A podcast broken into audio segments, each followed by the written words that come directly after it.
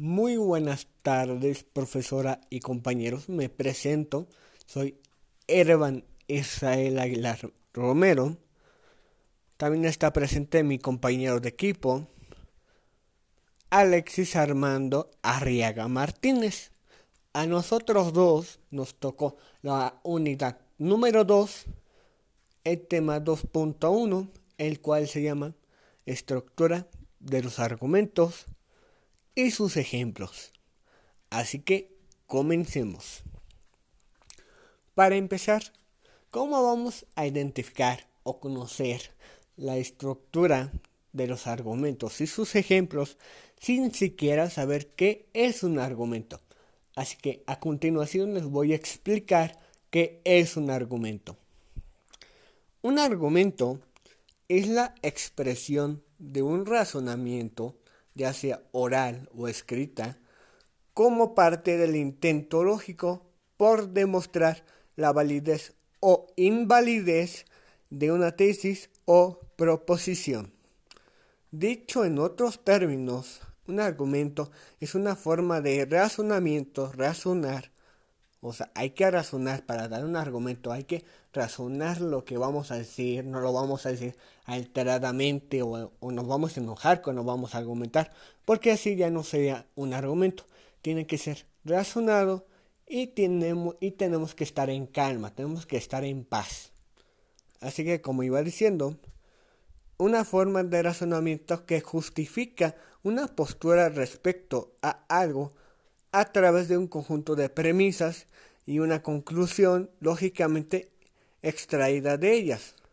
Argumentar significa dar argumentos al otro, tal y como hacen los abogados durante un juicio para intentar convencer al jurado.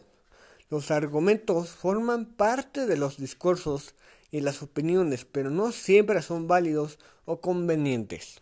Aquí lo que quiero explicar o lo que quiero dar a entender es que para argumentar tenemos que dar, pues, como decimos, argumentos o situaciones o palabras, pueden decirse, lógicas, que, que sean lógicas, no que sean inventadas, que sean ciertas, que tengan lógica, que estén razonadas, que se puedan razonar y que sean ciertas para defender a alguien o contradecir algo que alguien dijo. Eso sería un argumento, dar argumentos razonables, coherentes, con cierta credibilidad, o sea, que son creíbles para tener, para demostrar, como ya lo mencioné antes, pues que tenemos razón ante una tesis o una conclusión. Así que ahora ya que sabemos qué es un argumento, pasemos a, ahora sí, el tema principal, estructura del argumento. La estructura del argumento se define así. Todo argumento se compone de dos elementos básicos. Número uno, las premisas. ¿Qué son las premisas?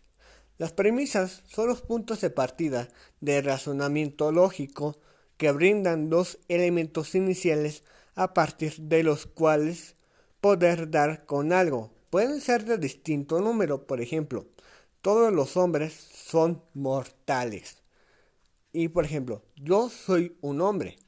Conclusiones, la segunda parte del razonamiento que depende de la primera y de que se obtiene a, que se obtiene a partir de algún tipo de procedimiento lógico dando así fin al argumento. Por ejemplo, yo entonces soy inmortal, porque yo soy un hombre. Ahí dice, todos los hombres son mortales. Y como yo digo, no, pues yo soy un hombre, pues llego a una conclusión. De aquí digo, ah, pues entonces, si yo soy un hombre, soy un mortal. Dichos elementos se organizan de la siguiente manera.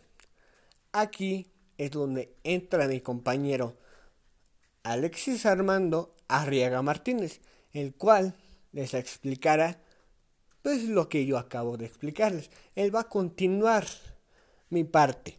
Aquí ya entra la parte 2 de la unidad 2.1 de nuestro tema.